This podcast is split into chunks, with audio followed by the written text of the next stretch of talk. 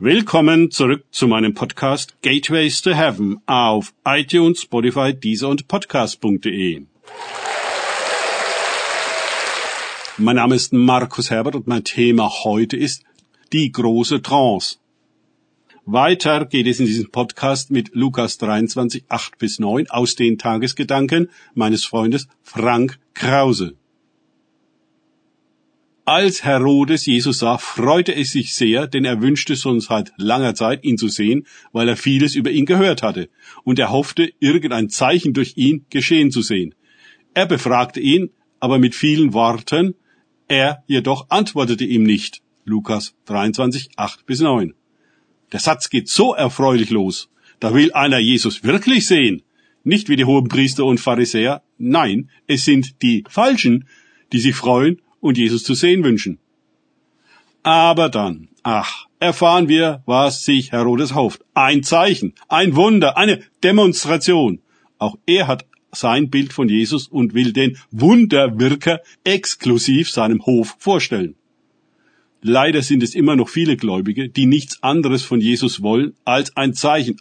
Aber genau wie Herodes erfahren sie keins. Nicht ein Wort erhalten sie. Nichts. Nada. Denn der Jesus, den sie haben wollen, ist nicht der Jesus, der er ist. Er ist nicht gekommen, um den Zuschauern Zeichen zu geben, als sei er ein Magier, gegen eine kleine Gebühr vielleicht, sondern um zu suchen und zu retten, was verloren ist. Hätte Herodes danach gefragt, hätte Jesus sicherlich Himmel und Erde für ihn bewegt. Aber wie so viele Menschen hält sich Herodes nicht für so rettungsbedürftig, wie er ist. Weil du meinst, du seiest reich und gut versorgt und brauchst nichts und weißt nicht, dass du elend und bemitleidenswert, arm und blind und bloß bist. Offenbarung 3,17. Genau diese Worte sagt Jesus später zur Gemeinde in Laodicea. Wohlgemerkt, einer Gemeinde. Sie macht sich etwas über ihren wahren Zustand vor, hielt sich für ganz okay und gut aufgestellt, aber Jesus sah das ganz anders.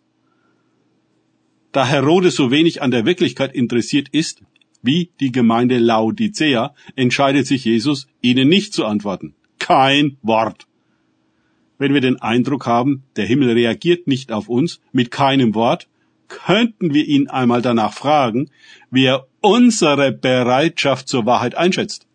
Und zwar nicht zu einer Wahrheit, wie sie uns gefällt, sondern wie sie wirklich ist. Das Publikum ist mit Jesu Lieblingsgegnern voll besetzt, die ihn heftig verklagen.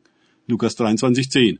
Natürlich, sie tun ja überhaupt nichts anderes als die Arbeit des Teufels, des Anklägers der Brüder, während sie davon überzeugt sind, Gott zu dienen.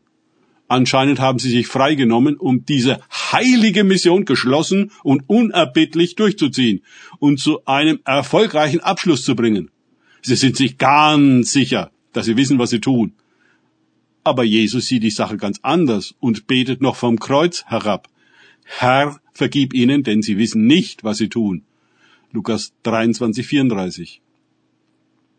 Erst, wenn wir der Möglichkeit ins Auge sehen, dass wir uns komplett über uns selbst täuschen könnten, dass wir vielleicht nur träumen, ein ordentliches Leben zu führen, während wir in Wahrheit gar kein Leben führen, sondern nur da liegen und schlafen, ist uns nicht zu helfen. Erst dann, wenn wir für möglich halten, dass tatsächlich eine Macht, die wir Teufel nennen, dazu in der Lage war, uns Menschen unter Drogen und in Trance zu versetzen oder wie auch immer zu manipulieren, dass wir nicht einen klaren Gedanken fassen und die Wirklichkeit nicht wahrnehmen können, sondern halluzinieren, ist uns zu helfen. Erst, wenn wir der Möglichkeit ins Auge sehen, komplett einer Lüge, einem Wahn, einer Verblendung aufgesessen zu sein, die uns gekonnt vorgaukelt, alles sei gut, während wir zur Hölle fahren, kann uns geholfen werden. Leider macht der Wahn vor den Türen der Gemeinde nicht Halt, sondern wird dahinter nahtlos auf religiös weitergeführt. Tu, was wir dir sagen und alles ist gut. Während Jesus die Sache ganz anders sieht. Aber wen interessiert's? Hauptsache der Laden läuft nach Regieanweisung der Macht und alle spielen mit. Danke fürs Zuhören. Denkt bitte immer daran. Kenne ich es oder kann ich es? Im Sinne von erlebe ich es. Es sich auf Gott und Begegnungen mit ihm einlassen, bringt wahres Leben. Und das Öffnen unserer Augen des Herzens. Gott segne euch und wir hören uns wieder.